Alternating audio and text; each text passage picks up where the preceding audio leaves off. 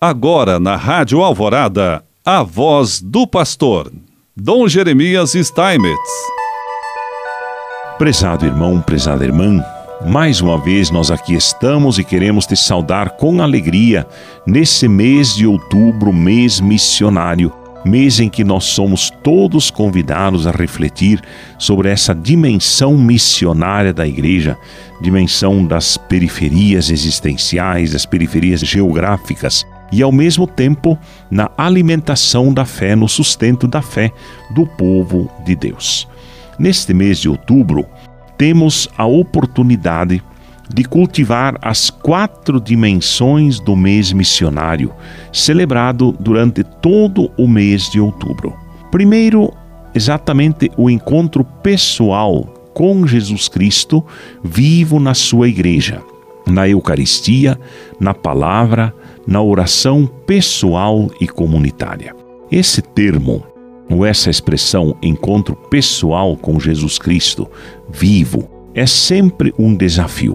A gente só consegue viver bem a fé quando nós de fato sentimos que nós temos um encontro pessoal com Jesus, em que nós vamos nos realizando enquanto pessoas, enquanto indivíduos na comunidade e na sociedade. Um segundo ponto é exatamente o testemunho dos santos, dos mártires, dos confessores da fé.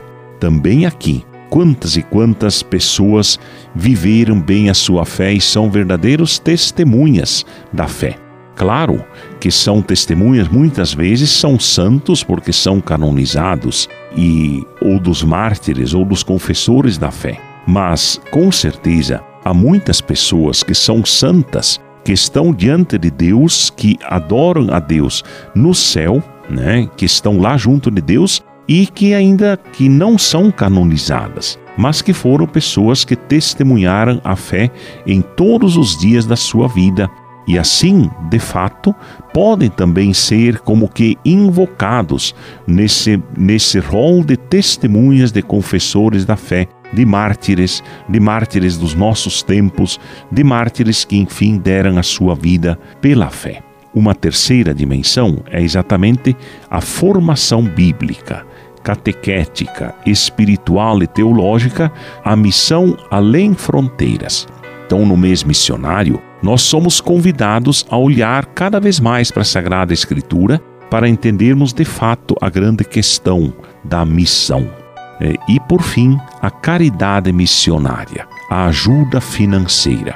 Portanto, se nós não podemos partir em missão, se nós não podemos nos fazer exatamente missionários em outras comunidades, nós podemos contribuir com a missão, a caridade missionária, a ajuda financeira. Portanto, esse pode ser um objetivo bastante concreto na vida das nossas comunidades o Regional Sul 2, né, com a sua missão que tem lá em Guiné-Bissau, em Quebo, exatamente precisa sempre de ajuda para poder fazer as construções que precisam ser feitas e, acima de tudo, para sustentar, sustentar a missão para que o Evangelho ali possa continuar sendo anunciado. Sejam envolvidos nessa proposta missionária os cristãos leigos e leigas, os religiosos e religiosas, as associações e movimentos eclesiais, o clero, as pessoas de boa vontade, as comunidades contemplativas, as pontifícias obras missionárias. Haja, pois, criatividade por parte de cada comunidade. É preciso renovar a missão com o Evangelho.